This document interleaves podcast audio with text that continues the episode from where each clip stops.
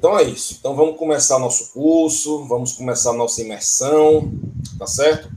É, Para quem não me conhece, meu nome é Rafael Nunes, sou professor da UFAL, da Universidade Federal de Alagoas, e sou fundador do Instituto Renca.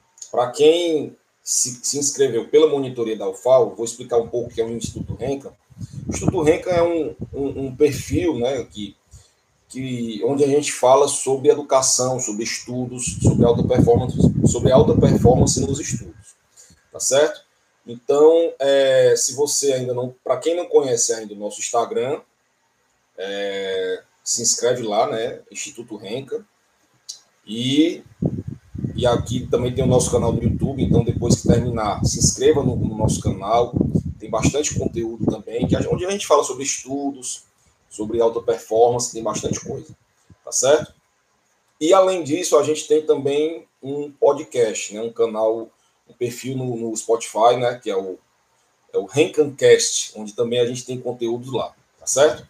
E aí, o que que a gente faz? Primeiro, por que que eu resolvi é, dar esse curso para vocês? Então, onde foi que surgiu a ideia do curso? O curso, ele nasceu na dor, na necessidade dos alunos estudarem em casa por conta da pandemia. Né? Então, a pandemia, ela é, fez com que os alunos né, das escolas, das universidades, enfim, os alunos, de uma forma geral, eles saíssem do ambiente da escola, onde eles já estavam acostumados com estudos, com aquela aula do professor, aquele tudo certinho, e passaram a estudar em casa. E muitas vezes o aluno ele tem dificuldade nos estudos, né? Porque muitas vezes ele tinha aquele incentivo do professor, tinha aquele incentivo do colega, da escola, e com a pandemia o aluno teve que estudar sozinho em casa. Então, muitas vezes, é, o aluno ele teve que criar novos hábitos, teve que criar novas rotinas de estudo, teve que organizar o seu tempo para estudar, e muitas vezes o aluno ele não conseguiu se adaptar a essa nova realidade. Né? Então, várias pesquisas dentro da universidade onde eu trabalho foram feitas perguntando para os alunos quais as maiores dificuldades que eles estavam tendo né, em relação a, aos estudos e tiveram as mais diversas respostas, né? desde questão de tempo, questão de organização, questão de falta de incentivo, questão de, enfim, a internet é ruim. Então, por conta disso que a gente resolveu dar esse curso, né, que a gente, onde a gente vai falar sobre como você construir hábitos para os estudos, como você construir uma mentalidade para os estudos, enfim. Vão ser cinco dias de muito conteúdo, né, vão ser cinco dias muita coisa legal, tá certo? E aí, para começar, eu queria primeiro agradecer por vocês terem aceito esse desafio de participar desse curso, né? Esse vai ser o meu primeiro curso onde eu vou falar sobre isso, né? Eu que já sou professor universitário há bastante tempo, eu já sou professor há muito tempo, mas eu nunca tinha dado um curso sobre alta performance nos estudos, né? Esses conteúdos vai ser a primeira vez que eu vou falar. Então, para mim também vai ser um desafio muito grande, né? Então, de antemão, já, de antemão, já queria agradecer pela, pela oportunidade de estar aqui falando para vocês. É, queria falar um pouco sobre mim, né, para quem não me conhece. Eu sou professor, já sou professor há 20 anos, né, comecei a dar aula muito cedo, desde 2002, 2001, na verdade, então tá fazendo, estou fazendo 20 anos de sala de aula. Já dei aula em escolas, já dei aula em cursinho pré-vestibular, já dei aula desde a oitava série até o terceiro ano, já fui professor substituto da universidade e hoje eu sou professor efetivo da Universidade Federal de Alagoas, né? E já estou na UFAL há 12 anos, né? Então já peguei alunos de vários tipos, né? Desde alunos é, que são muito estudiosos, mas às vezes na hora da prova tem dificuldade de fazer a prova, ou alunos bagunceiros que não conseguem focar em nada, enfim. Então, nós, pela experiência que a gente adquiriu, já tivemos alunos de várias formas. Né? Então, eu resolvi juntar todo esse conhecimento que eu adquiri nesse tempo para repassar para vocês de forma gratuita, né? É, sem surpresas, não vou oferecer curso no final para você comprar, não.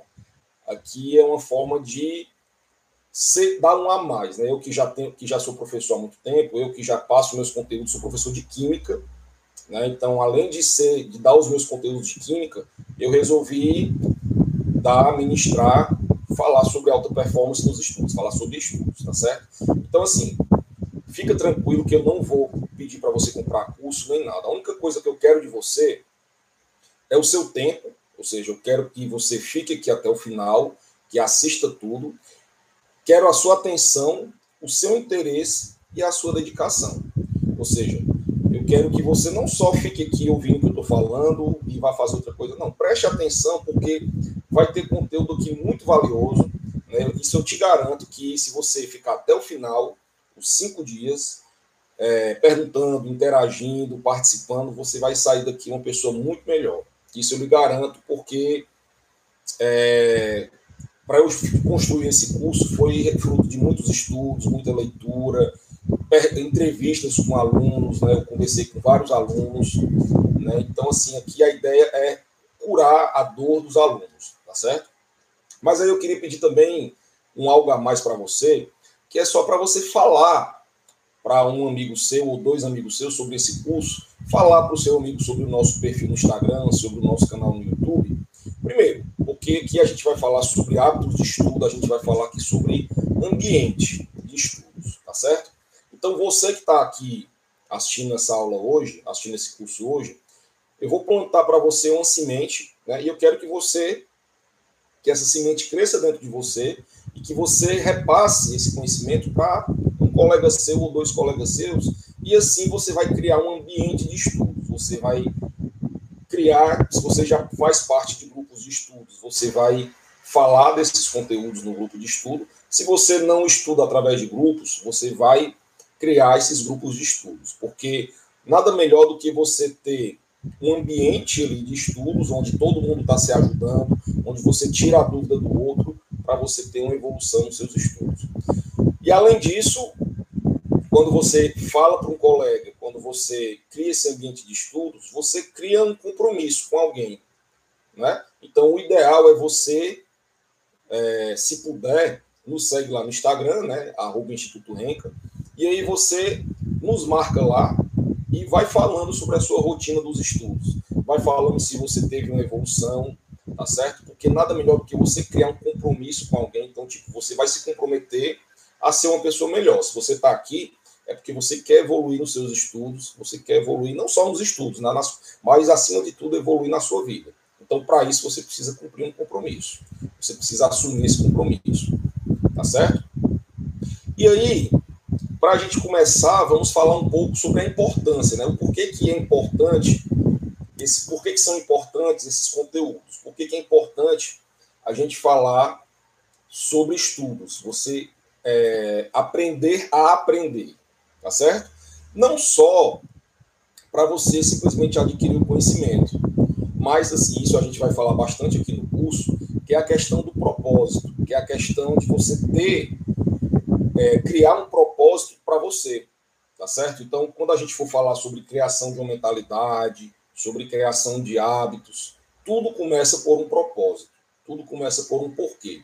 Então, quando você cria esse propósito, quando você cria esse porquê, por que, que eu estou estudando? Qual a importância disso?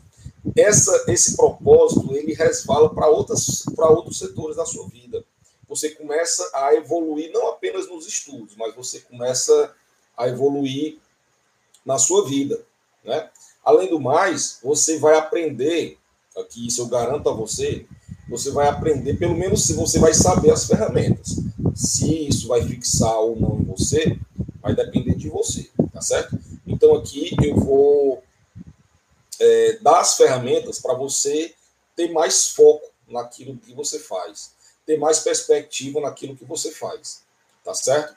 E claro, é, com isso, quando você tem um propósito, quando você cria esse ambiente de estudos, quando você adquire esse conhecimento, você passa a conversar sobre assuntos do dia a dia, você passa a ser um formador de opinião, você passa a ter um senso crítico sobre várias coisas, ou seja, você está é, tá exercitando a sua, a sua cidadania. Né? Quanto, quanto, mais conhecimento você adquirir, com esse bons, boas, é, conhecimento de boas coisas, claro, né? fazer boas leituras, estudar conteúdos relevantes, mas você está exercitando a sua cidadania, tá certo?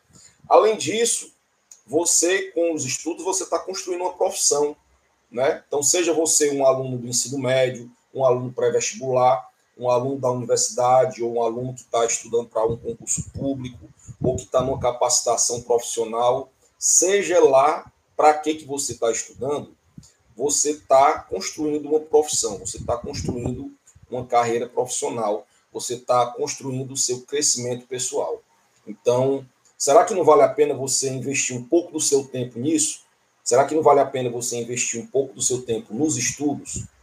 Então, é para isso que você está aqui, para você sair daqui uma pessoa melhor. Tá certo?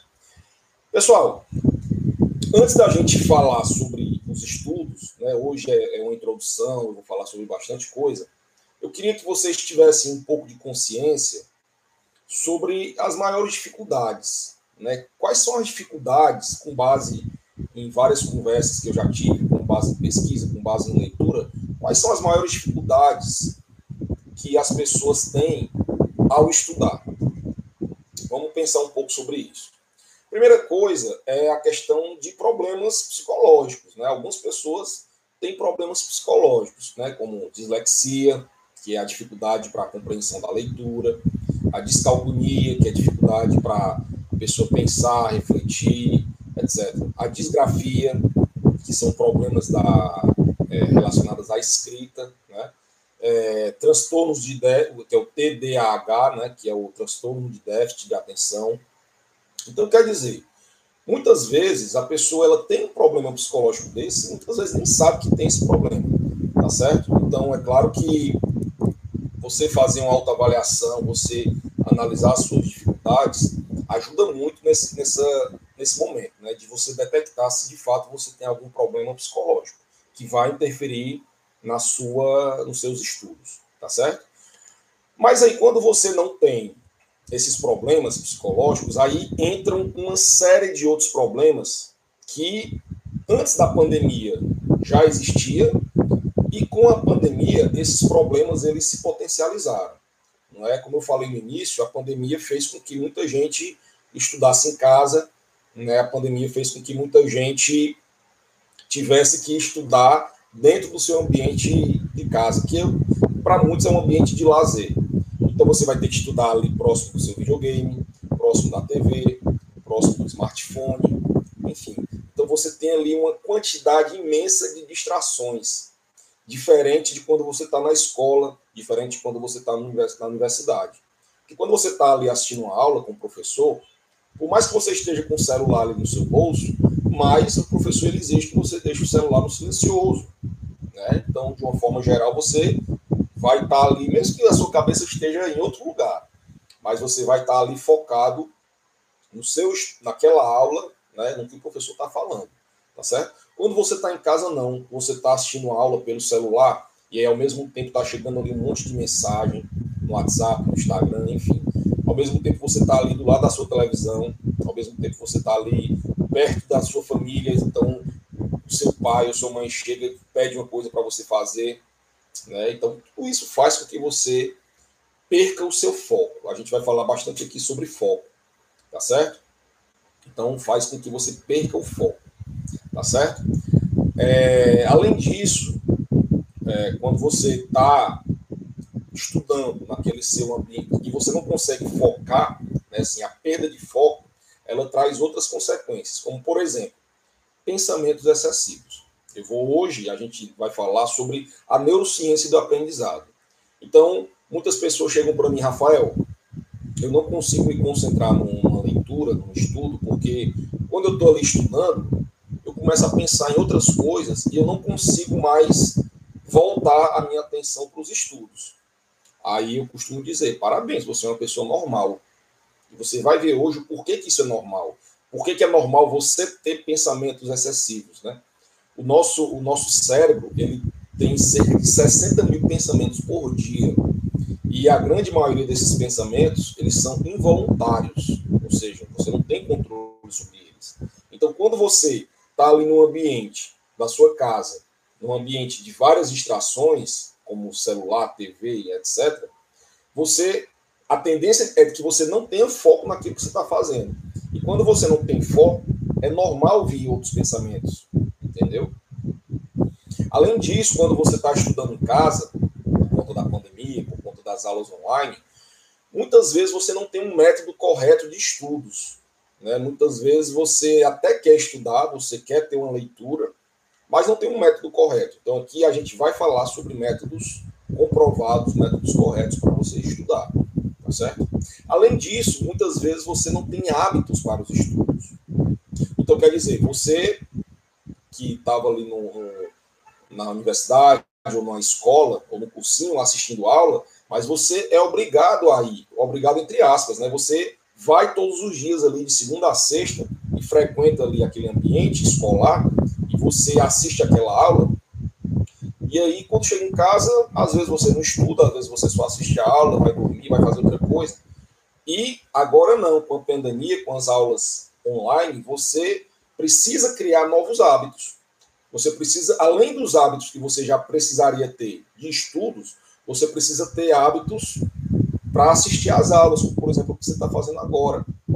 Entendeu? Então você precisa ter um horário correto, né? escolher um horário correto, escolher um ambiente correto, tirar as distrações de perto de você, entendeu? Então, quer dizer, é, a pandemia, o estudo remoto, ele fez com, ele trouxe novos hábitos, né? Os estudantes eles estão precisando ter novos hábitos de estudos, tá certo? Além disso, uma grande dificuldade é a falta de disciplina para os estudos, né? Que, que isso aí vai ser amanhã, que é amanhã não, desculpa, no nosso terceiro dia, que é a questão de você organizar melhor o seu tempo para os estudos, ou seja, de você saber fazer, fazer um planejamento nos seus estudos e saber executar os seus estudos da forma correta. Então, isso, isso a gente também vai é, discutir bastante no nosso curso, tá certo? Além disso, uma coisa muito recorrente, tanto por conta da pandemia, né, por conta da, das aulas em casa, às vezes com algum conflito familiar que você tenha, né, você tem um irmão que você vive brigando com o irmão, enfim, que é a questão da inteligência emocional. Né? Muitas pessoas elas acham que estudar é apenas você sentar e ler aquele assunto. Então, aqui no curso, eu vou ensinar para vocês como que você estuda utilizando a sua inteligência emocional. Eu vou explicar para vocês o que é essa inteligência emocional, né? que é diferente da nossa inteligência cognitiva, né? que é a inteligência racional. E eu vou explicar para vocês como você utilizar essa inteligência para aprender, porque na verdade essa inteligência emocional ela é responsável por cerca de 80% do seu aprendizado. Ou seja, quando você apenas lê um livro, apenas lê aquele capítulo, você está usando apenas a sua inteligência racional. Você só está usando 20% da sua inteligência. Quando você utiliza a inteligência emocional, então você tem estudo, você tem uma aprendizagem de alta performance tá certo? E aí, o que que trata dessa inteligência emocional? Quando eu digo que você tem falta de inteligência emocional, é a questão do controle das emoções, né? É impossível, por exemplo, você está na sua casa é, tentando estudar e aí você tem uma raiva com seu pai, com sua mãe, com seu irmão, você está ali estudando, aí liga a televisão, de repente passa uma notícia ruim e você fica triste com alguma coisa, enfim. Então, eu vou mostrar para vocês que é impossível você conseguir aprender alguma coisa quando você está com as suas emoções afloradas. E quais seriam essas, essas principais emoções? ansiedade, o medo, a raiva e a tristeza. Se você está ansioso, você não consegue aprender. Se você está com medo de alguma coisa, você não consegue aprender. Se você está com raiva ou se você está triste, você não consegue aprender. Tá certo? Pelo motivo que eu falei porque a inteligência emocional ela é responsável pela grande parte do nosso aprendizado. Então, se essa inteligência emocional está comprometida, você não vai ter sucesso no seu aprendizado. Tá certo?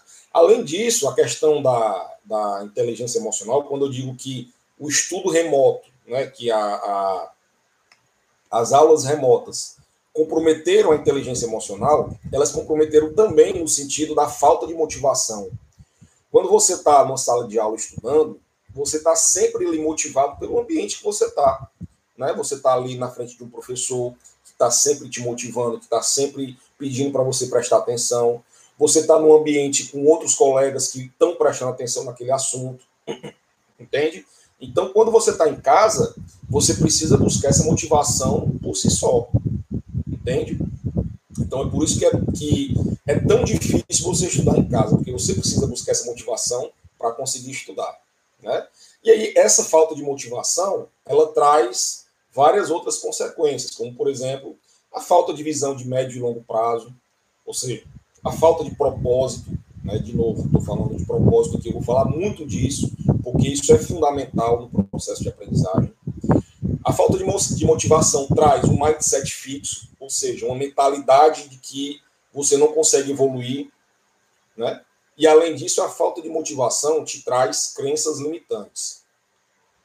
Então, quando você está em casa e estudando, você pensa: puxa vida, estou cansado, estou com sono, isso é difícil, eu não consigo, não é?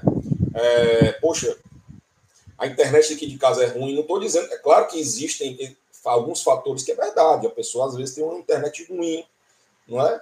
Mas você pode ir para casa de um colega, de um vizinho, que talvez tenha uma internet melhor do que a sua. Você talvez possa ir para uma lan house para assistir uma aula. Então, existem soluções. Mas muitas vezes você se prende nos problemas, que a gente chama de crenças limitantes, né?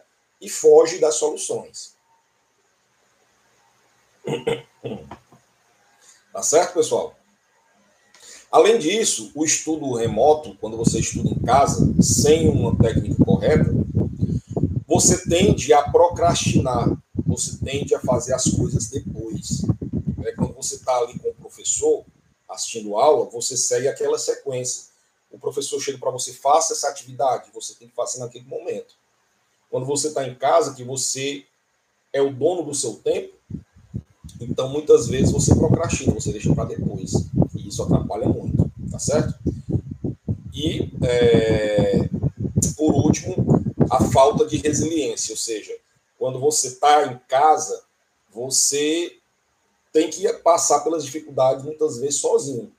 Quando você está num processo de aprendizagem, numa sala de aula, que você tem a dificuldade, você pergunta para o professor, você pergunta para o colega, né? Você tira a sua dúvida naquele momento. Você não guarda a sua dúvida. Quando você está na sua casa, às vezes você tem mais dificuldade de procurar um colega para tirar uma dúvida.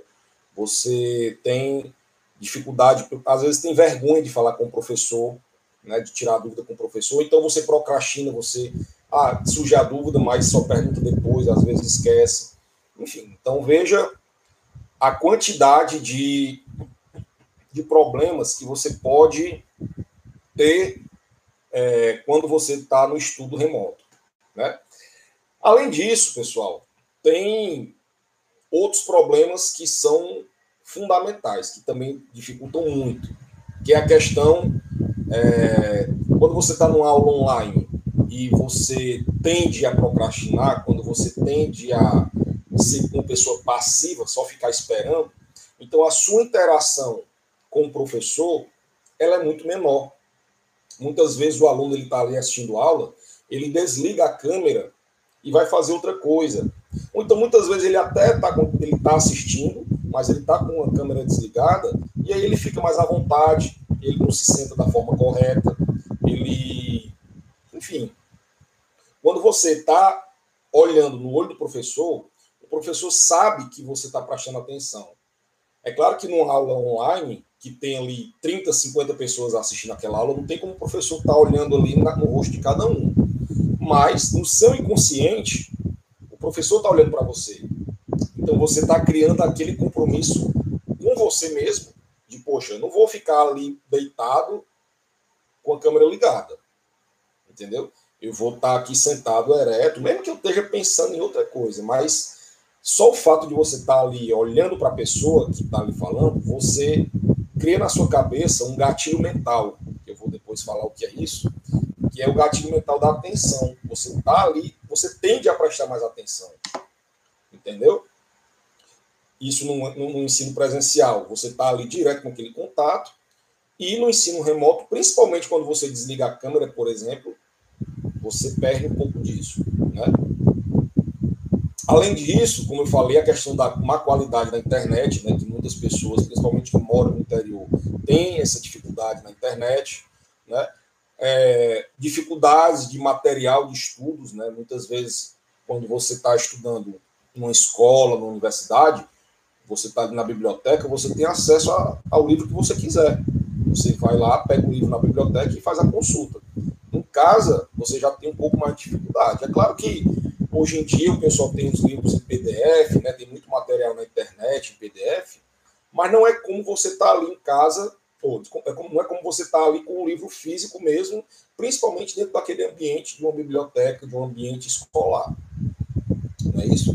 Então, quer dizer, por conta de tudo isso que eu falei, pessoal, é fundamental você ter esse, esse entendimento sobre os estudos. Vou dar uma olhadinha aqui como é que tá, se o pessoal tem alguma dúvida. É, Vanilson falou: como monitor em filosofia do direito, senti que retirar o aluno desse mundo de teoria era a melhor opção para aproximá-los à disciplina, criando encontros de discussão, fazendo o aluno participar. Desse mundo de teoria que você fala o quê? Dele só receber conteúdo, como é? É o Carlos está dizendo assim: eu me distraio muito pelas notificações do celular, já que estudo e faço minhas atividades nele. Exatamente. O celular é a principal distração que você tem. Né? Então, de fato, então, tem muitos, muitos comentários aqui, depois a gente vai. Eu vou lendo. É, e assim, pessoal, quem tiver dúvida, quem quiser perguntar qualquer coisa. Isso, é, exatamente. Só conteúdo e atividade, exatamente. Não adianta só você estar tá ali só passando conteúdo, só estar recebendo os conteúdos que o professor tem, é, se você não participa de uma, de uma forma ativa. Eu vou falar sobre isso ainda hoje, que é a questão da aprendizagem ativa. Quando você tem uma aprendizagem ativa, ou seja, você recebe o conteúdo do professor, você recebe o conteúdo da leitura, mas você também participa desse processo de aprendizagem, seja tirando uma dúvida, seja fazendo um resumo, um mapa mental, então tudo isso a gente vai discutir. Então, quando você exercita essa aprendizagem ativa, o seu nível de aprendizado ele é muito maior tá certo? Ele é muito mais eficiente. Então a gente vai falar sobre isso. E por quê? Por conta dessa inteligência emocional que eu vou falar, que eu vou começar a falar agora, tá certo?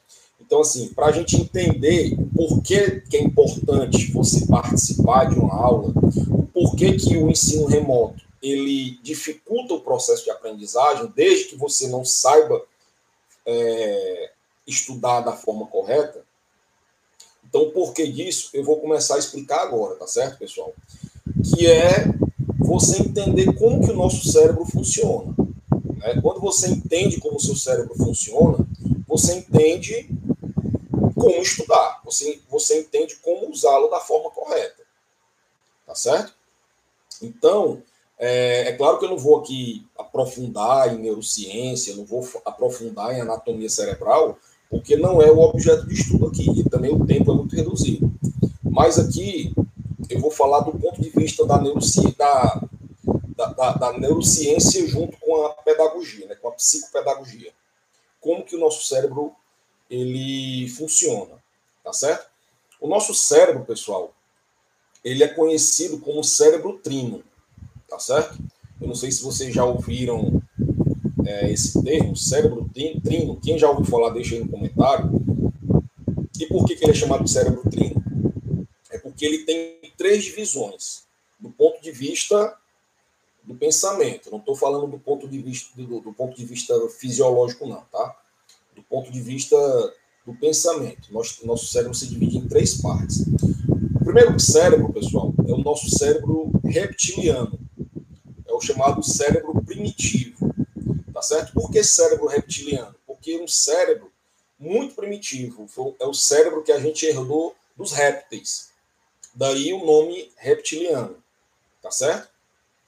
Esse cérebro reptiliano, pessoal, ele é, ele é responsável pelo nosso instinto de sobrevivência. Ele é o responsável pelas nossas reações rápidas.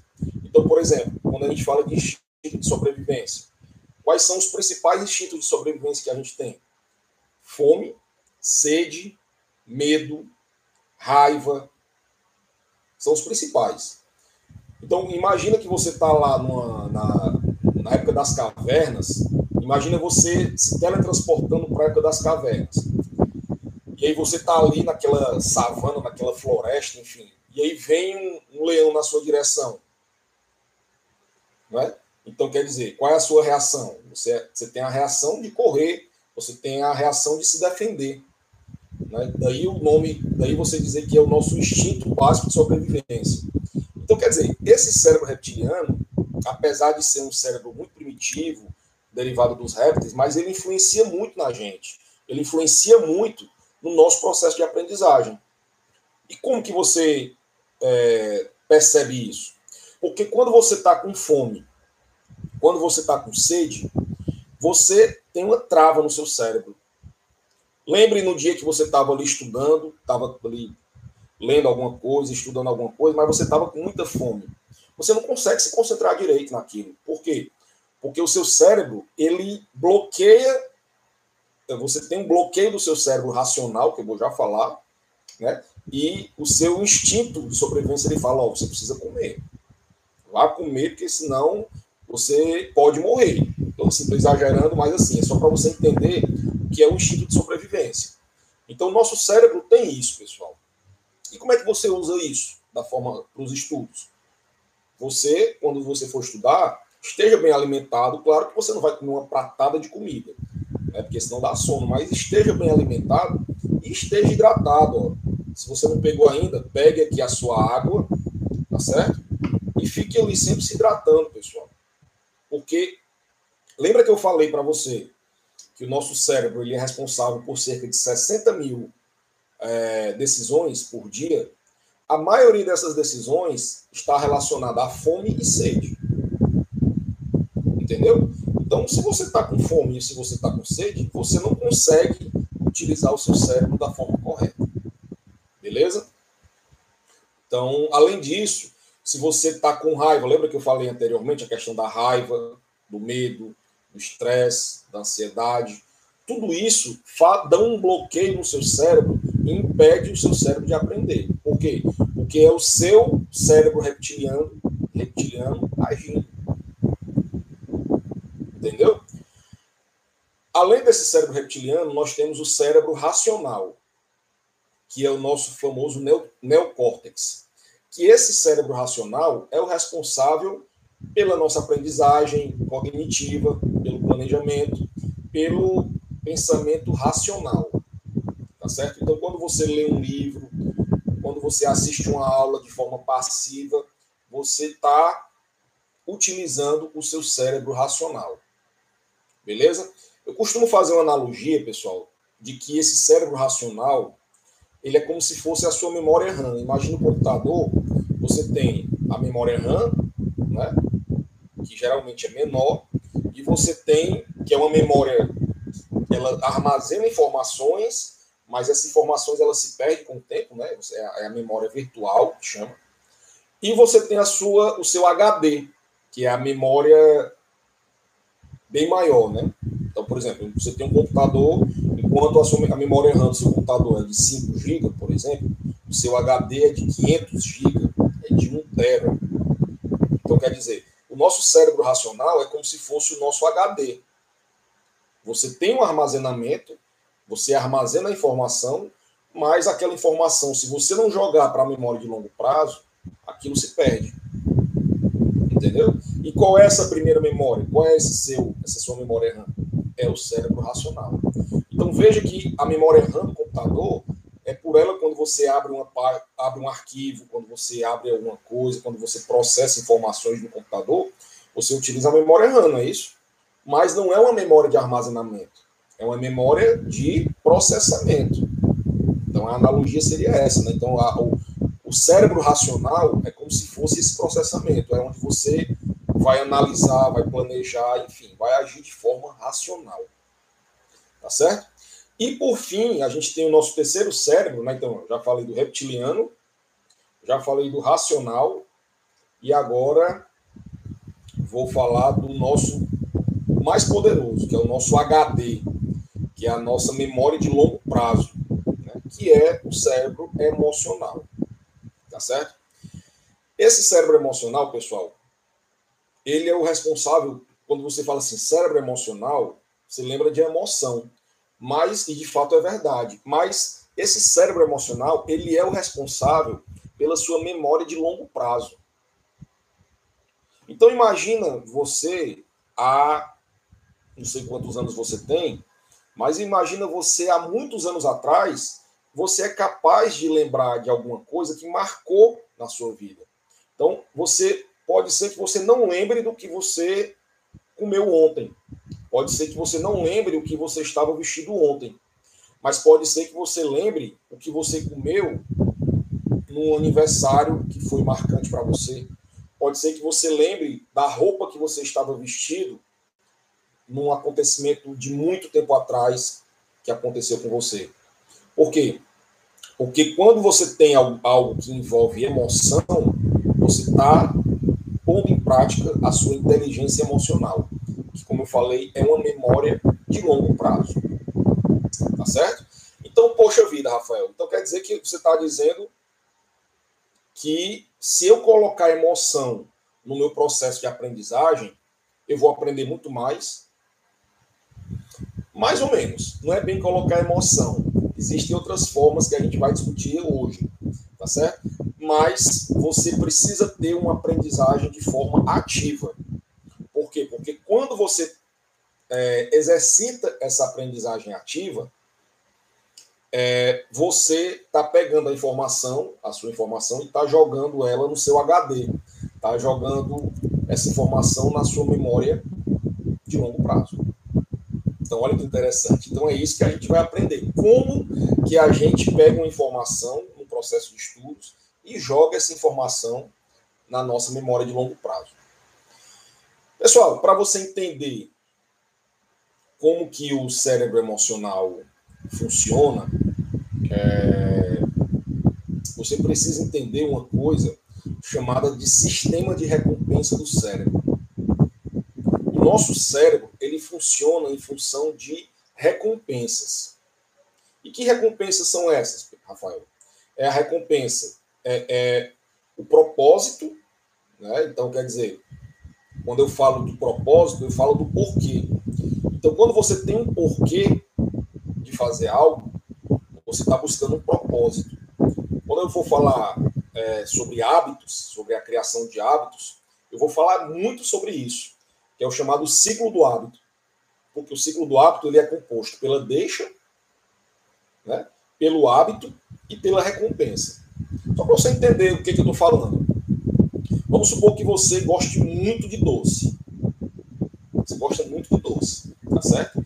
E aí você está na sua casa e você vai almoçar. Quando você almoça, aquilo ali a deixa.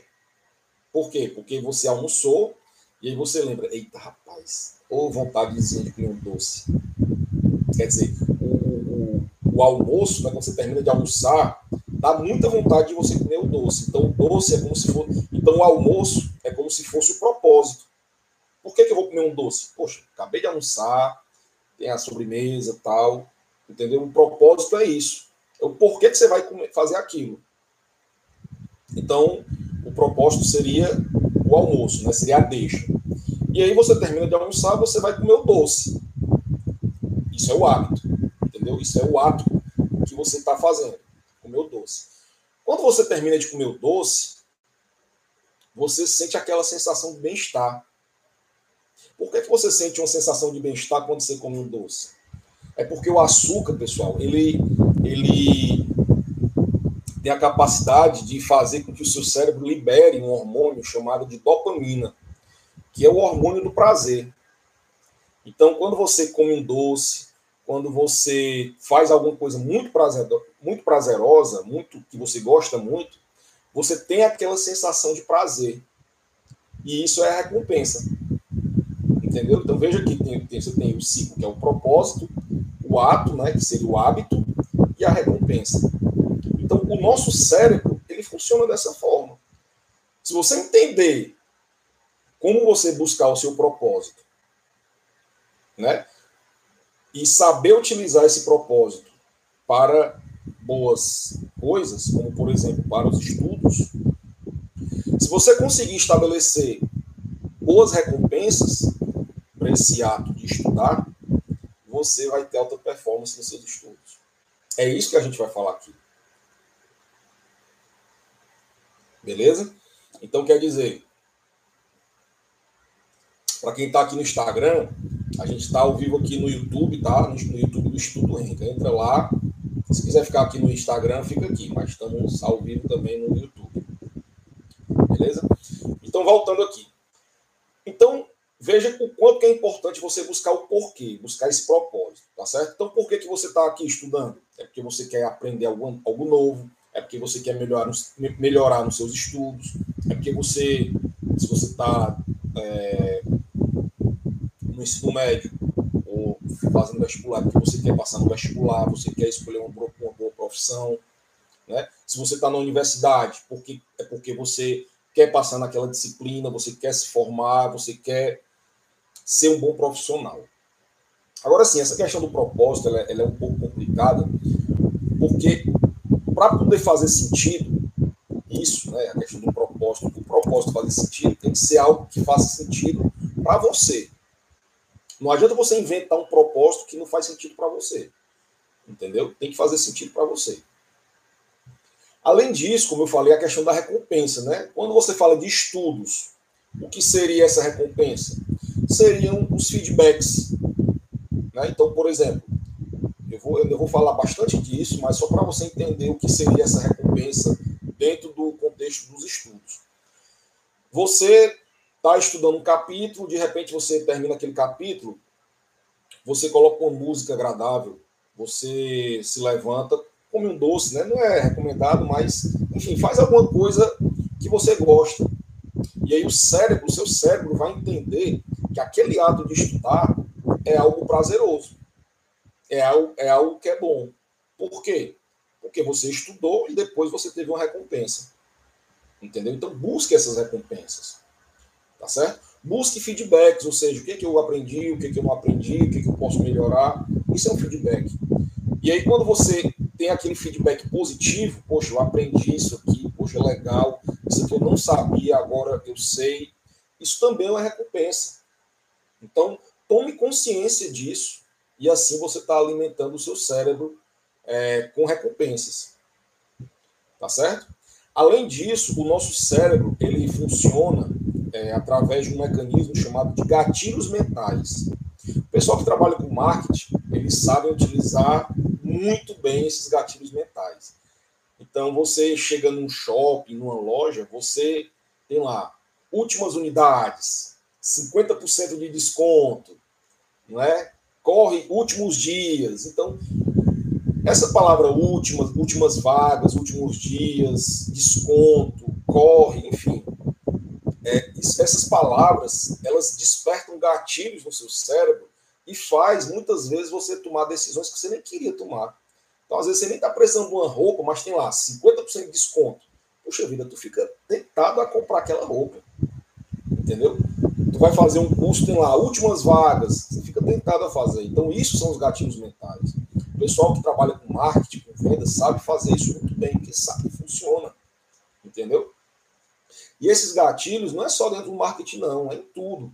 Então, por exemplo, quando você está num local que quando você passa na porta de uma padaria, que você sente aquele cheirinho de pão novinho. Lembra quando você passou na sentiu aquele cheirinho de pão bem novinho, que você lembra de uma coisa boa, né, quando você tomava um café na casa da sua avó ou na casa da sua mãe. Então, quer dizer, o cheiro também traz o gatilho mental. É também é um gatilho mental. Também traz sensações. Entendeu? Uma imagem também desperta sensações. Um som, uma música que você gostava muito quando você era mais jovem, que você escutava muito quando você estava com, com a sua família, com seu namorado, com sua namorada. Entendeu? Uma palavra que você ouvia. Então, quer dizer, isso são os gatilhos mentais, são sensações que são despertadas em você por conta ou de cheiro, ou de imagem, ou de som, ou de palavras, entendeu? E aí, com essas sensações, o seu cérebro, ele muitas vezes toma decisões no nível inconsciente. Então, quer dizer, quando você estuda utilizando gatilhos mentais, a chance de você aprender é muito maior. Porque inconscientemente o seu cérebro, você está aprendendo. O seu cérebro está tomando decisões, está fazendo com que você aprenda. Quer ver uma coisa? Quando você quando você vai assistir uma palestra, né? E você sabe que o cara ou uma aula, você sabe que aquela pessoa é muito foda, porra, aquele cara é muito bom. Sabe? Você passa um mês esperando para assistir aquela aula, ou aquela palestra, ou aquele curso. Você sabe que o cara é muito bom. Então, você está despertando um gatilho mental da autoridade. Você sabe que aquele cara é bom, então o seu cérebro vai estar muito mais receptivo para receber aquela informação. Entendeu? E aí daí eu dou um conselho para você, para quem for aluno, eu dou um, um, conselho muito poderoso é não critique seus professores, mesmo que você não goste da forma que ele ensine, não critique seu professor. Por quê? Ao invés disso, converse com ele, professor. Você não acha que era assim? Eu, eu, eu não entendi bem o que você falou, tal. Converse com o seu professor. Por quê? Porque quando você critica um professor, você está fazendo o gatilho mental contrário. Você está tirando, você está dizendo para o seu cérebro o seguinte: rapaz, não aprenda isso não, que esse cara não sabe nada, não. Entendeu? Então, por isso que é, é importante você dar credibilidade àquilo que você está fazendo. É claro que tem muita coisa que você não deve dar credibilidade. A internet é um mundo de coisas. Tem muito curso online, tem muito vídeo no YouTube que não tem conteúdo nenhum. Mas se você sabe que aquilo tem valor, que aquilo é de, de qualidade, tome consciência daquilo, dê valor àquilo, que o seu cérebro vai entender que aquilo é importante. E ele vai assimilar muito mais fácil. Entendeu? Além disso, o gatilho mental da novidade, o gatilho mental da novidade, ele é muito poderoso. Então, quer dizer, quando você, é, por exemplo, uma criança, você sabe por que uma criança ela aprende muito mais do que um, um adulto? Será que é porque ela é mais inteligente? Talvez não. Existem vários motivos, a gente vai discutir isso depois. Tem, tem também a questão do, do, do das crenças limitantes, que a criança não tem. Mas uma das principais, é, uma das principais razões de uma criança aprender muito mais do que um, um, um adulto é porque para a criança tudo é novidade.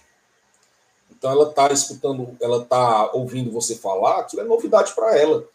Então a chance dela aprender é muito grande. Entende? Então o gatilho mental da novidade ele é poderosíssimo. Quando você recebe algo novo, a, a chance de você aprender aquilo é muito grande.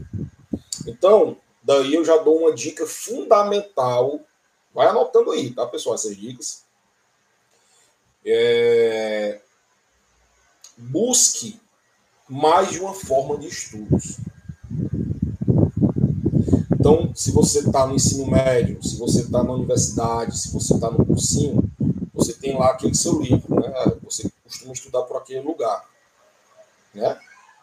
E aí, o que, que você vai fazer? Além de estudar por aquele local que você sempre estuda, vá na internet, vá no YouTube, vá no Instagram, vá no podcast e busque algo novo sobre aquilo. Quando eu digo algo novo, uma outra forma de aprender aquela mesma coisa. Por exemplo, se você está estudando química, né? então você está estudando sobre combustíveis fósseis. Não estude só pelo livro seu, pelo seu livro texto, não. Pegue um podcast que fala sobre combustíveis fósseis, pegue um, um, um vídeo no YouTube, que aí você está dizendo que você está despertando no seu cérebro o gatilho mental da novidade. Aliás, por, por falar em, em, em, podcast, né? E YouTube, né? Quem ainda não se inscreveu, se inscreve aí no, no YouTube do Instituto Renca e vê lá o nosso podcast, está lá no Spotify, Rencancast. A qualidade não é das melhores, porque ainda estamos começando, mas tem muito, já tem o conteúdo que está no YouTube também está lá no nosso podcast. Então você consegue ter acesso a muita coisa legal pelo Spotify também. Então, Rencancast, Instituto Renca, YouTube, Rencancast é o Spotify, vale a pena. Tá certo? Outro gatilho mental importante é, relacionado aos estudos, questão da escassez, né? Quando você sabe que você está ali próximo da, da, da, Por exemplo, quando você perde uma aula, quando você perde uma aula, por exemplo, quem está perdendo hoje essa aula, e aí vai chegar amanhã, que vai ter aquela sensação de perda, então a, a pessoa tende a buscar aquilo de uma forma mais efetiva. Né? É claro que muitas vezes não é saudável você ter aquela sensação de perda, né? porque se você perdeu é porque você faltou em alguma coisa. Mas quando você sabe utilizar esse gatilho mental da perda para o estudo, você também consegue ter bons resultados. Tá certo? É, pessoal, vocês entenderam? Deixa eu dar uma olhadinha aqui no chat como é que está aqui. Se tiver algum, alguma dúvida sobre esse sistema de recompensa, sobre gatilho mental, fica à vontade, viu? João, às vezes, ficava até de madrugada assistindo NBA e no outro dia apenas ligava na aula e ficava dormindo. Acabava me prejudicando muito, ó, tá vendo? É você, ou, quando você está no processo de, de aulas online, é, você tem que ter muita segurança, você tem que ter bons hábitos de estudos para poder você conseguir acompanhar. Não é? O Matheus falou né, que é bem difícil controlar esses estímulos. É, tem, uma sociolo... tem uma sociologia mais funda aí, é interessante demais. É isso aí, tem muita, muita coisa interessante. Quem quiser comentar, fica à vontade aí, tá, pessoal? E aí, pessoal, é... Sabendo disso, sabendo disso, sabendo que o nosso cérebro ele se alimenta através do sistema de recompensa, sabendo que o nosso aprendizado ele é muito mais eficiente quando você utiliza o cérebro emocional, que mecanismos que a gente pode fazer para ter alta performance nos estudos. Como eu falei, é você utilizar a sua aprendizagem ativa. Tá certo? Quando você utiliza a aprendizagem ativa, você está exercitando o seu cérebro emocional. Beleza? Então, só para você ter uma noção, por exemplo, quando você apenas lê, quando você lê um livro, quando você lê um capítulo de um livro, você está exercitando cerca de 10, 20% do seu cérebro. Não é? Quando você só escreve, ou quando você, desculpa, quando você lê e escreve algo, então você já está melhorando o seu nível de aprendizagem. Então você já tem aí cerca de 50, de, cerca de 30%. Tá certo? Então, como que a gente desperta para ter cerca de 80, 100% aí do nosso aprendizado, do nosso aprendizado? Primeira coisa, a busca de um propósito, você saber exatamente o porquê que você está estudando. Isso a gente já falou, né? Segunda coisa, busca por feedbacks. Quando você busca os seus feedbacks, ou seja, quando você faz uma avaliação do seu processo de aprendizagem, agora sim, a avaliação não é tipo, você estudou um mês, poxa, desse um mês foi que eu aprendi. Não cada capítulo que você lê. É um dia. Então você vai estudar uma hora, você lê um capítulo uma hora, você para, até porque você não pode ficar muito tempo estudando uma coisa só. Então, você faz estudos aí de uma hora, né? para, e você vai fazer os seus feedbacks. O que seriam os feedbacks? Buscar o que, que você aprendeu, né? Então você vai resgatando na memória. Você vai aquilo que você leu, você começa a falar. Né? O aprendizado ele é muito maior no que você bota para fora do que no que você bota para dentro. Olha como é, como é, é, é legal isso aí. Porque quando você bota para dentro, quando você está lendo, você está apenas recebendo aquela informação. Você está apenas exercitando a aprendizagem passiva você está apenas exercitando a sua memória de curto prazo. Lembra que eu falei da, do, da memória RAM, da memória de curto prazo, do cérebro racional?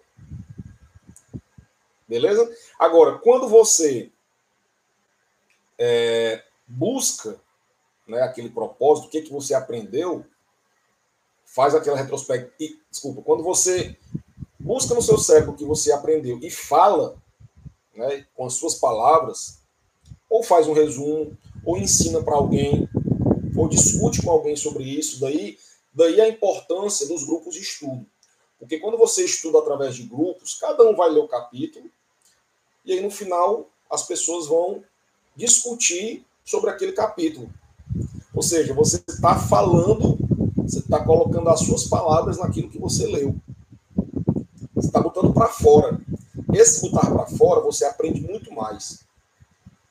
Por quê? Porque para você falar com as suas palavras, você, tá, você precisa interpretar, você precisa associar ideias.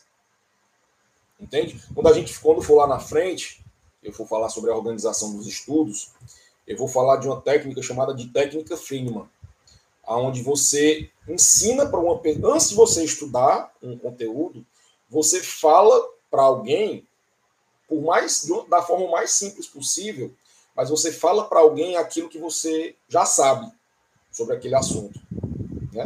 E aí quando você vai falando sobre aquilo que você já sabe, você vai detectando o que você não sabe, né? E aí você vai anotando aquilo que você não sabe, e aí você só estuda aquilo que você não sabe, ou que você sabe pouco. Então isso é um feedback. A gente vai ver tudo isso nos próximos dias. Tá certo?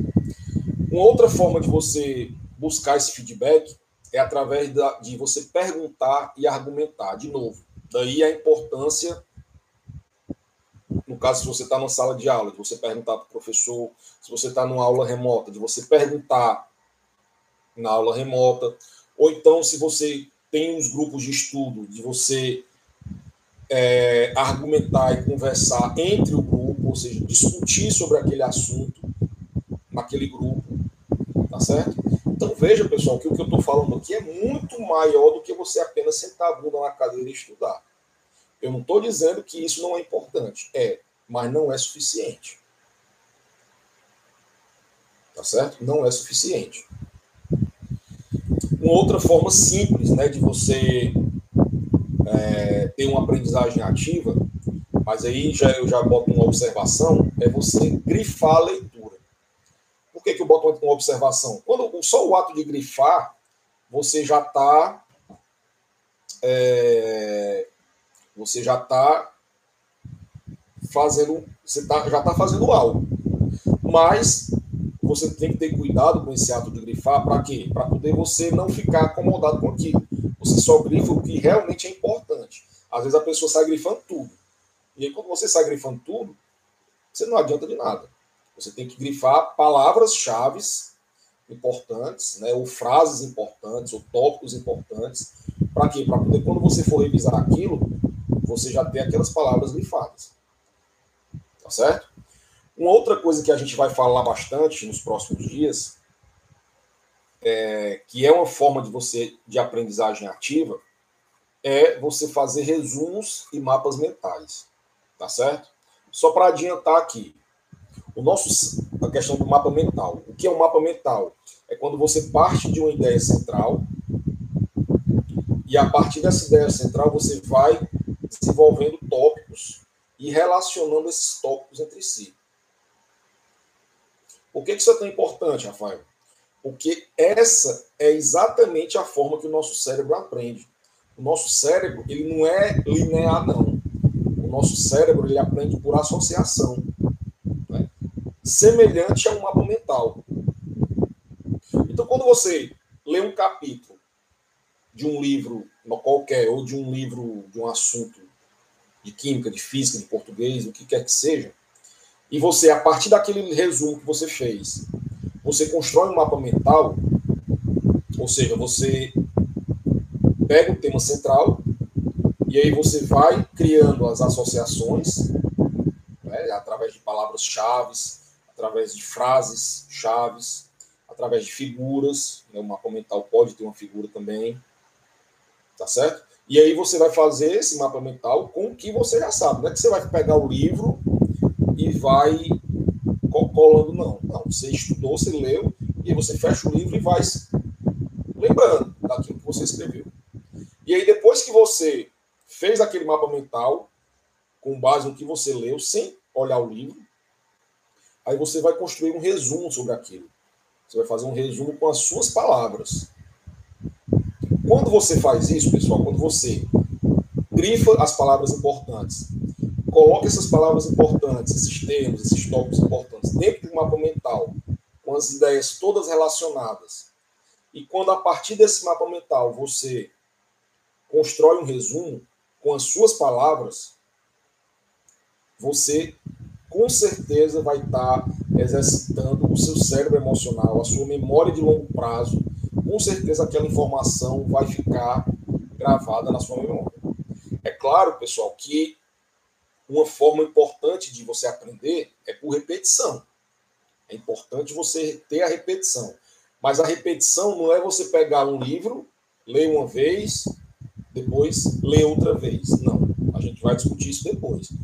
Repetição é quando você faz aquele estudo, aquela leitura, constrói o mapa mental, constrói os resumos, e aí depois você vai estudar pelos resumos, pelo mapa mental, e aí quando você for estudar pelo, por esse mapa mental, você vai ter consciência, ou seja, você vai fazer o feedback, lembra que eu falei do feedback? Você vai buscar o feedback daquilo que, que ficou fixado e daquilo que não ficou fixado. E aí você vai ler novamente. Tá certo? E para fechar, né, duas outras coisas que são muito poderosas né, nesse processo de aprendizagem ativa é você ensinar para alguém com as suas palavras. De novo, daí a importância do grupo de estudo. Né? Então, por exemplo, para quem está fazendo o curso de monitor aqui, forme grupos de estudos, ensine o conteúdo. Não é só resolver as questões, não. É ensinar para o colega. E quando você ensina, você está pegando aquele conhecimento, pegando aquelas associações que ficaram lá no seu cérebro, organizando e botando para fora. Lembra que eu falei? A aprendizagem é muito mais afetiva quando ela vai de dentro para fora do que de fora para dentro. Entendeu? E por último, para a gente fechar e abrir para as perguntas, viver experiências, pessoal. O processo de estudo ele não tem que ser, não tem que ser só uma obrigação para você, não. Você precisa viver esse processo de aprendizagem. Quando você põe em prática esse processo de aprendizagem, pessoal, a sua aprendizagem ela é muito mais eficiente. Por quê? Porque a nossa vida é feita de experiências. Entende? A nossa vida ela é feita de experiências. Então, quando a gente põe em prática aquilo que a gente estudou, como é que a gente faz isso, Rafael? Porra, eu estou estudando matemática. Como é que eu vou pôr em experiência? Como é que eu vou pôr em prática aquela experiência? Cara, busca na internet busca no, no, no Instagram. É, é, nesse ponto, é, a gente ainda vai falar um pouco sobre o Instagram. É, quer dizer, Instagram não, rede social. Né? As redes sociais, pessoal, elas são, elas são uma distração muito grande no processo de estudos. Né? Se você não souber utilizá-las, se você utilizar da forma. É, a Cícero está perguntando, vai ter o certificado sim, tá? Vai ter certificado. É, então, quando você utiliza a rede social apenas para passar o tempo, apenas para seguir perfil lá do TikTok, ver aquele povo dançando, nada contra. Mas quando você utiliza as redes sociais apenas para isso, você não está dando uma finalidade para as redes sociais. Tá certo? Agora, quando você participa de, quando você segue perfis no Instagram relacionados a estudos, existe, existe até uma palavrinha, é assim, você está dizendo que não está no, no, grupo. É, eu, vou, eu vou mandar o link do grupo. Eu, eu mandei por e-mail, é porque assim, teve muita gente que se inscreveu de última hora, e aí a gente adicionou o máximo de pessoas possíveis, né? Teve gente até que não sabia nem o que era e saiu do grupo. do, do WhatsApp, mas eu também mandei um e-mail para os e-mails que estavam cadastrados, né? Tinha e-mail cadastrado errado. Então eu mandei, eu mandei tanto por e-mail quanto mandei o link tanto por e-mail quanto pelo WhatsApp. Então, é, talvez tenha muita gente que tinham mais de 200 pessoas inscritas. Aqui só estou vendo 50. Não sei se é porque teve gente que não conseguiu, enfim. Mas, enfim, voltando. Então, quando você não utiliza as redes sociais da forma correta, você não vai ter benefício nenhum. Agora, quando você utiliza, por exemplo, é, uma, uma palavra que o pessoal utiliza muito no, no Instagram, que é o Instagram. Study de estudo e gram de Instagram. O que é isso? É como se fosse uma palavra-chave relacionada a estudos no Instagram. Existem vários perfis no, no, no, Instagram que as pessoas falam de estudos, entendeu? Que discutem sobre assuntos de estudo, sobre tudo, né? Leitura, estudo de vestibular, estudo de concurso público, estudo de uma forma geral, entendeu? É... Tem muitos perfis também que falam sobre sobre alta performance, por exemplo, que é o que eu estou falando aqui, alta performance, não só nos estudos, mas na vida de uma forma geral. Então, sigam esses perfis, tá certo? Sigam perfis no Instagram que falam sobre estudos, sigam canais no YouTube que fala sobre, que fala sobre estudos e busque grupos de estudo, grupo no WhatsApp, no Instagram, Telegram, enfim que aí, com isso você vai pôr em prática o seu conhecimento. Você vai, por exemplo, criar uma situação e vai discutir aquela situação.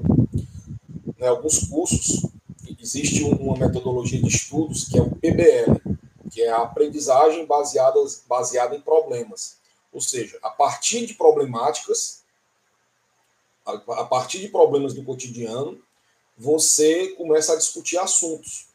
Você ensina a não, você começa a ensinar não a partir dos assuntos propriamente ditos, mas você começa a ensinar a partir de problemáticas. Então, só para você entender aqui, vou dar um exemplo da minha área. Né? Eu sou professor de química. Então, vamos supor que você precisa. É, existe uma problemática que é, por exemplo, os biocombustíveis. Né? Então, a partir dos biocombustíveis, o que, que você consegue estudar de química? Consegue estudar de química, por exemplo, reações de combustão, você consegue estudar reações orgânicas, funções orgânicas, não é? Equilíbrio químico, cinética química, termoquímica. Então, quer dizer, a partir daquele tema central, você consegue estudar várias coisas. Mas você, o, o, o seu conhecimento não está partindo daquele, daquele assunto de química, ele está partindo de uma problemática que é algo que você vive no dia a dia. Então você vai num posto de gasolina e você vê lá um biodiesel. Aí você lembra, eita, rapaz, eu estudei sobre esse biodiesel. Entendeu? Você vai estudar sobre chuva ácida, você lembra em algum momento, eita, chuva ácida, polímeros, quando você estuda a partir de uma problemática, você lembra, eita, rapaz, eu estudei isso aqui, tá? o professor falou sobre isso na aula. Isso é você pôr em prática o seu aprendizado. É você é, partir de situações do cotidiano e a partir dessas situações você entrar nos seus estudos. E aí, como eu falei, para você fazer isso, você o Instagram ele ajuda muito, o, o, os podcasts eles ajudam muito, tem muito podcast legal de estudos que fala sobre coisas do cotidiano, o YouTube principalmente, enfim. Então busque essas vias alternativas de estudo. Não fique restrito apenas ao seu material didático porque senão você só está exercitando o seu cérebro emocional, o seu cérebro racional, a sua memória de curto prazo. Você pode até achar que está aprendendo aquilo, mas aquela informação rapidamente ela vai se dissipar e você vai esquecer. Você pode até lembrar para fazer uma prova, mas aquilo não vai fixar na sua cabeça. Beleza, pessoal? Então vamos lá para as dúvidas, né? Não vou me estender muito, gente já está falando aqui há uma hora e vinte. Não vou me estender muito, porque senão vocês não conseguem mais aprender. Agora eu vou separar uns minutos. Eu vou encerrar aqui a live do Instagram, que eu estava gravando aqui no Instagram.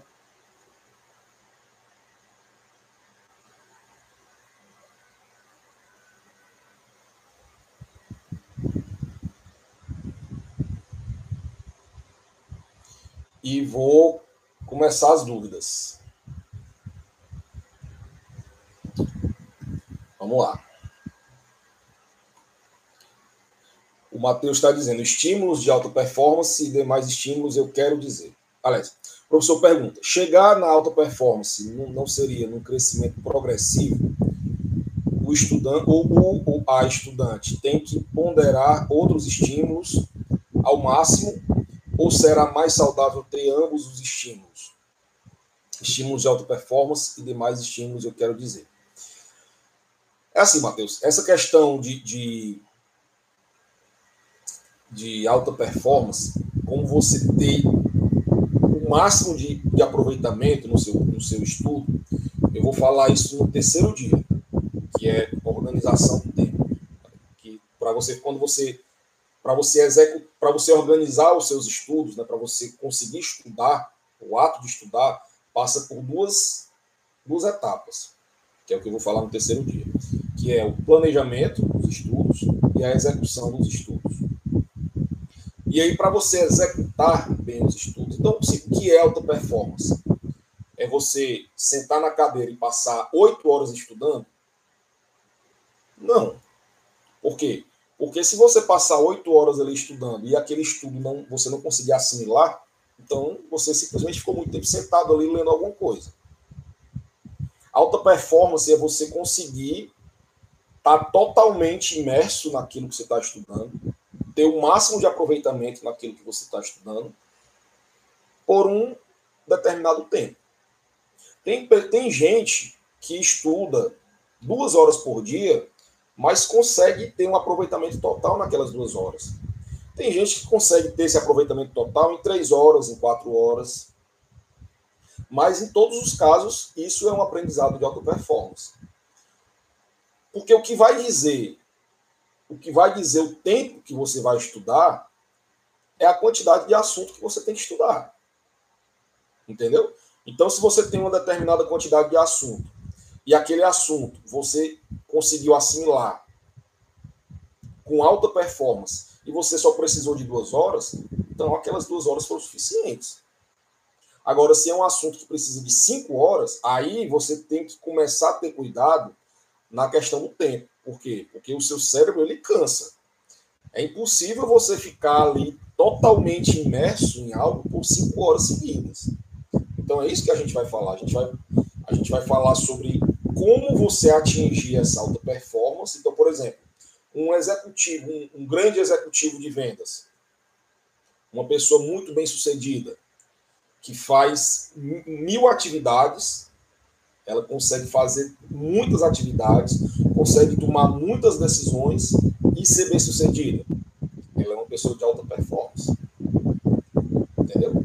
Tem pessoas que passam o dia inteiro estudando, fazendo alguma coisa e no final do dia nem lembra o que fez. Tem pessoas que pegam um livro para ler, que lê dois capítulos e quando fecha o livro não lembra nem o que leu na página anterior. Mas ela passou duas horas lendo o livro. Então, tipo, tem gente que fala de leitura dinâmica. Ah, você vai ler tantas páginas por minuto que, que adianta você ler tantas páginas por minuto se você não, não aprendeu, não entendeu aquilo que você está lendo? Entendeu? Então, quer dizer, a alta performance tem a ver com a imersão, quão imerso que você está no seu processo. Aí você me fala, sim, mas Rafael, e como é que eu faço para ter essa imersão total? Como é que eu faço para ter essa alta performance? É o que eu vou discutir na, no terceiro dia. Mas só para você ficar um pouco curioso, é você atingir o flow. É você atingir o flow nos seus estudos. Então, o terceiro dia a gente vai falar sobre isso, sobre como atingir o flow nos estudos. Por quê? Porque quando você atinge o flow, você atinge a alta performance. Rafael, que diabo é flow? Imagine que você. Eu não sei se tem alguém aqui no grupo que está assistindo que toque violão toca algum instrumento musical, mas não precisa tocar o instrumento musical. Não. Imagine alguma coisa que você gosta muito de fazer. Ou jogar videogame, ou tocar um instrumento musical, ou cozinhar, ou, sei lá, as mulheres se maquiar, fazer a unha, não sei. Imagine algo que você goste muito de fazer, muito mesmo. Então, vou pegar aqui o exemplo do instrumento musical. Quando a pessoa está ali realmente concentrada, está ali totalmente imersa naquele instrumento musical, o músico, ele esquece do tempo. Ele atinge alta performance, ele toca perfeitamente bem, ele faz todas as notas, ele tira de ouvido uma música, enfim, ele executa com perfeição aquilo que ele está fazendo e ele esquece do resto do mundo. Ele esquece do resto do mundo. Vamos aqui pegar o exemplo do videogame, né, que é um exemplo mais o pessoal jovem gosta muito. Imagina quando você está jogando videogame, aquele jogo que você começa é, num nível ali tranquilo, e aí você vai passando de fase. Quer dizer, o, o exemplo do videogame, pessoal, ele é perfeito para explicar essa questão do flow. Porque ele tem todos os elementos do flow para você atingir o flow. Porque o videogame, imagina um jogo que você vai passando de fase. Então as primeiras fases sempre são mais fáceis, né? Então você começa ali com um nívelzinho fácil, e aí você está sempre sendo desafiado, né? No final da, da fase sempre tem um desafio, né? E aí você vai para o desafio, é, passa o desafio, e aí você vai para uma fase mais difícil. Então quer dizer, quanto mais você vai jogando, mais você vai sendo desafiado, mais a dificuldade vai aumentando, e aquilo vai te envolvendo. Então tu é capaz de passar o dia inteiro jogando videogame, esquece do tempo, esquece de almoçar, esquece de beber água, esquece tudo. Então isso é quando você está em flow. Aí você me fala, ah, Rafael, mas pô, eu adoro jogar videogame. É claro que eu vou chegar. É claro que é muito fácil eu atingir o flow no videogame, porque eu adoro videogame. É, mas lembre que o videogame tem muitas dificuldades. Para você aprender a jogar aquele videogame, no começo foi difícil. Tem gente até no YouTube que é milionária ensinando segredo lá de videogame. Porque é difícil, às vezes, você passar nas fases mais difíceis, nas, nas fases mais avançadas, às vezes é muito difícil. Mas aí você não começa jogando a fase mais difícil, você vai jogando as mais fáceis e vai evoluindo. Entendeu? Então o videogame é um exemplo perfeito. A mesma coisa é nos estudos, pessoal. Mesma coisa é nos estudos. Quando você está ali, começa pela aquela coisa mais fácil, aquilo que você domina, vai evoluindo, começa estudando pouco, pouco tempo. Né? Se você, vamos supor que você não, Rafael, não consigo passar 10 minutos sentado estudando. Entendeu? Então, assim, comece com algo que faça sentido para você. 5 minutos, 10 minutos, o tempo que for necessário, mas e aí você vai aumentando, você vai evoluindo, vai dificultando. Então, quando você tem, quando a sua, quando a, a dificuldade é muito grande e você está com um nível abaixo, aí você não é legal. Você é, é, fica ansioso, você fica desestimulado. Puxa, isso aqui é muito difícil, não consigo não. Então, se você achar que está muito difícil, desça um pouco o nível, diminua a dificuldade. A sua dificuldade ela tem que estar equilibrada com a sua habilidade. Quando a dificuldade daquele estudo, daquele, daquilo que você está fazendo, e a habilidade estão ali equilibradas, você consegue chegar no flow.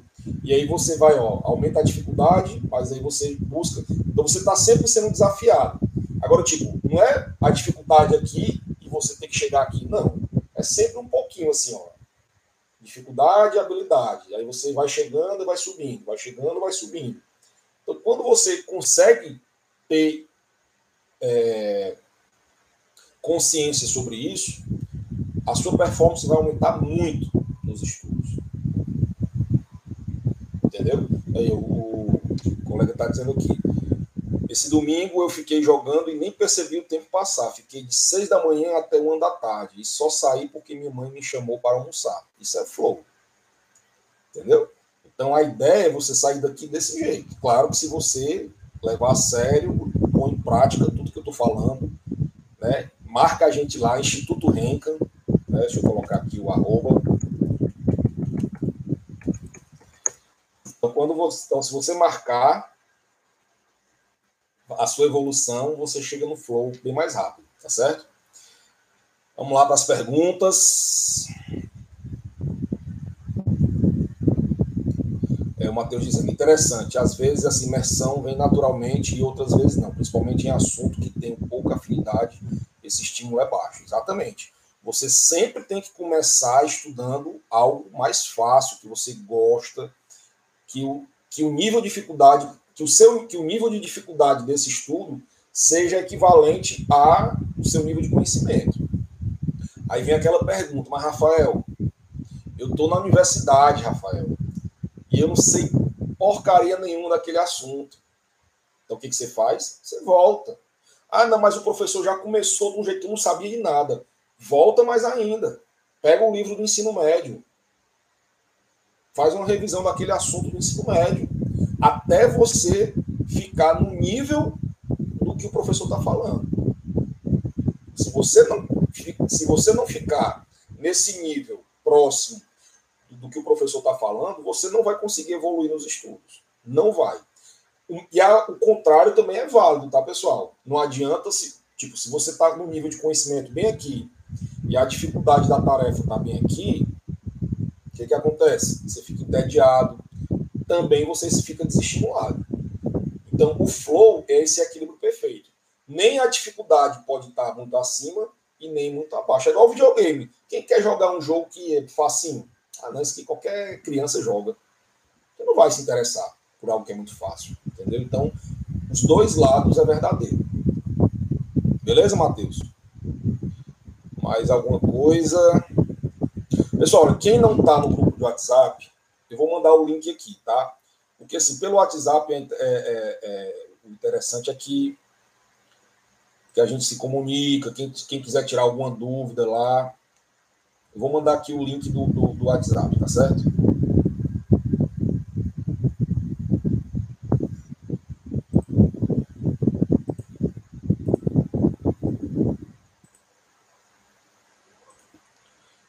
Então, isso aqui é o link do convite do grupo WhatsApp. Se você não está ainda nesse grupo, entre, que é importante para você ficar por dentro. Eu vou sempre, quando for começar, vou, vou, falar por lá. Né? Se, for, se quem quiser tirar alguma dúvida, fala por lá. Assim. E assim, depois que terminar o curso, se você quiser continuar no grupo e receber informações de primeira mão, se quiser é, continuar, fique à vontade, tá, pessoal? Esse instituto ele não foi criado só para esse curso, não. Ele tem pouco tempo, a gente existe há três, quatro meses, mas a gente sempre, semanalmente, está criando conteúdo novo né, sobre estudos, de todas as formas. Então, por exemplo, lá no Instagram, se você olhar, a gente fez recentemente uma jornada das profissões, a gente fez várias lives lá falando sobre as profissões, é, principalmente para quem está aí ainda, que não fez vestibular ainda, e está em dúvida em profissão, olha lá que a gente já fez, foram umas 15 ou 16 lives que a gente fez. Chamamos vários profissionais de várias áreas diferentes, falando sobre a profissão, quais são os desafios, enfim. Então, é, é, acompanha lá, porque tem muito conteúdo legal. E também no YouTube né, e, no, e no podcast, no Rencancast. A Moneli perguntou, professor, o senhor falou. Deixa eu ver se tem mais alguma coisa antes aqui. É... O Arthur disse que a dificuldade tem que estar no nível do jogador. Exatamente, Arthur, é isso mesmo. A Moneli perguntou, professor, o senhor falou de propósito que faz sentido. Como assim?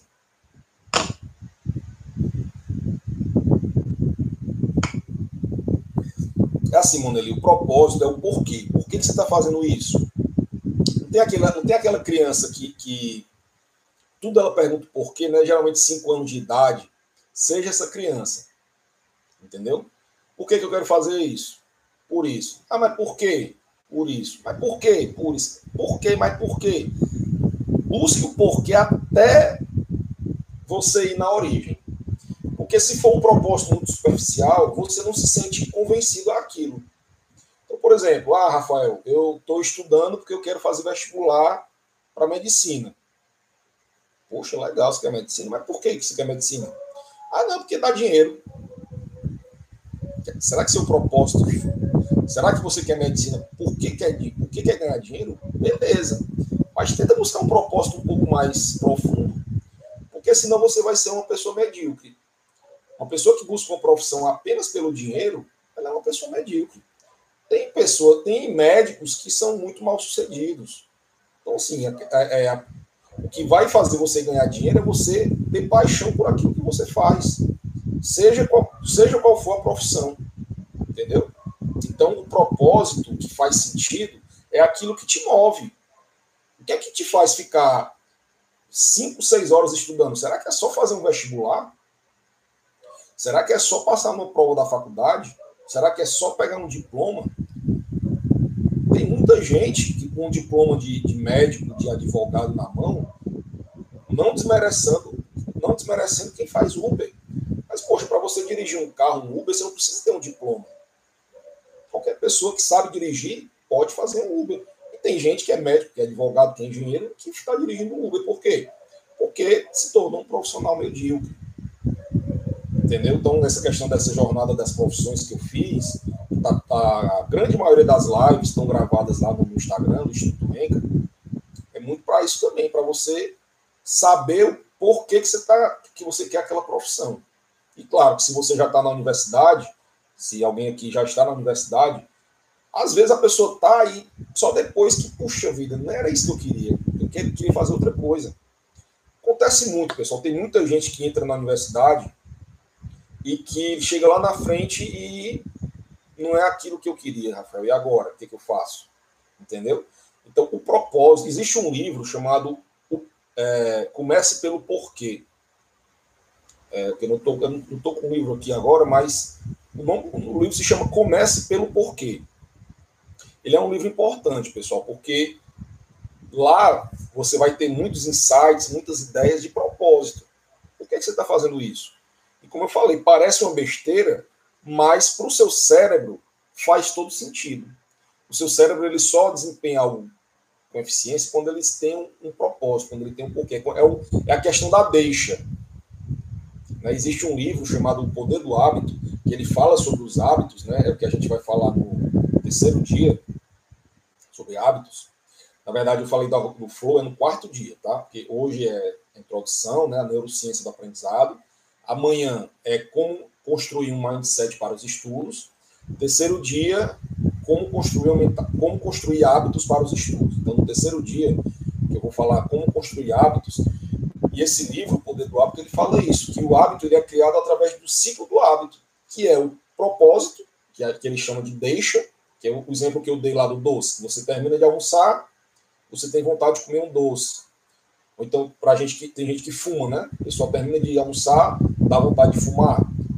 A pessoa toma um café, dá vontade de fumar. Por quê? Porque quando você tem um vício, é, o que alimenta o vício é o porquê, o propósito, é a deixa. Entendeu? Então, aí, com essa deixa, com esse propósito, entre aspas, né? Você, seu cérebro se alimenta para fazer aquele hábito. Entendeu?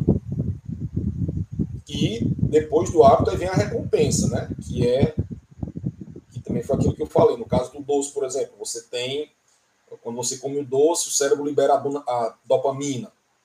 Por exemplo, no caso das drogas, vamos falar aqui um pouco, um pouco sobre drogas. Por que, que a, as drogas elas são tão perigosas e tão viciantes? Por exemplo, a cocaína. Porque o mecanismo de, de dependência da cocaína, por incrível que pareça, ele é semelhante ao mecanismo de, de, de do vício do açúcar, por exemplo. Então, assim, é, é, muito difícil você largar o vício do açúcar. É muito difícil você largar o vício do doce. Entendeu? Por quê? Porque, não, porque mexe no seu sistema de recompensa. A questão do propósito, da deixa e da recompensa. Quando você come um doce, você tem os dois. A droga é a mesma coisa. Quando você quando você cheira cocaína, por exemplo, você tem aquele prazer lá, aquela, aquela recompensa que a droga traz, mas é uma coisa imediata, né? Logo passa. Mas é tão forte que você fica viciado por aquilo. Entendeu? Então aqui o que a gente vai falar não é de você eliminar os hábitos. Por exemplo, Rafael, eu não consigo estudar porque eu sou viciado em videogame. Não é que você vai deixar de jogar videogame e estudar, não. Você, você vai substituir. Você não vai eliminar um hábito, não. Você vai aos poucos substituindo. Tá? Então, a criação de hábitos ela é um processo lento, é um processo que requer esforço, requer tempo e de novo, para fechar a pergunta, começa pelo propósito, começa pelo porquê das coisas e o porquê que faça sentido para você. Quanto mais sentido fizer o seu porquê, mais fácil é de você criar um bom hábito de estudos, por exemplo, de você conseguir se estudar no automático, estudar, chegar no flow nos estudos, por exemplo. Entendeu? Lá para as perguntas. É...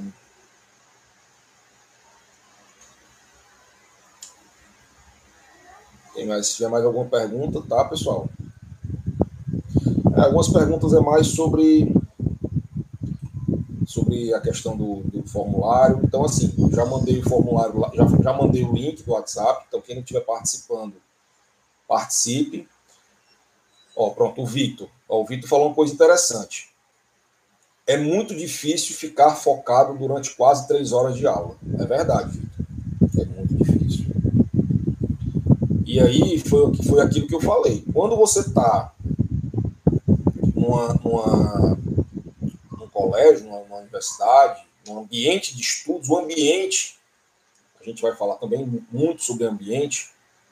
Então, tu está só dizendo que vai falar e não fala, né? Porque tudo tem um dia, tá, pessoal? Essa questão do ambiente. É no dia que eu falar do, dos hábitos. Então, não adianta eu ficar atropelando as coisas que aí a gente não consegue chegar no raciocínio. Então, só para você entender essa questão do ambiente.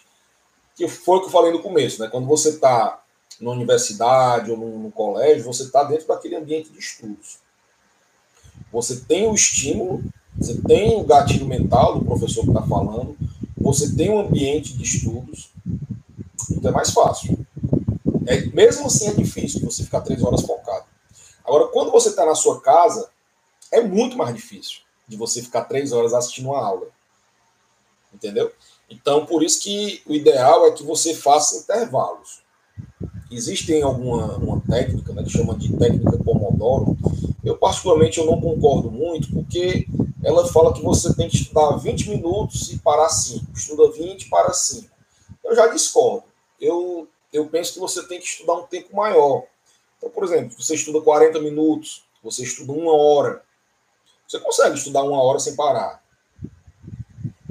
Hein, Vitor? Quando você está já tem uma experiência de estudos, você consegue ficar uma hora estudando. Certo? Então você estuda uma hora e aí você faz um intervalo, busca a sua recompensa, né? É, bebe uma água, escuta uma música, se levanta, faz um alongamento, dá aquele intervalozinho ali de 5, 10 minutos. Isso quando, quando você está em casa, né? Você está em casa estudando. E aí você volta para assistir um, para um novo ciclo de uma hora. É por isso que é tão importante você ter o propósito e a recompensa, toda a vida. Propósito e recompensa, propósito e recompensa. Sem a recompensa, cansa, pessoal.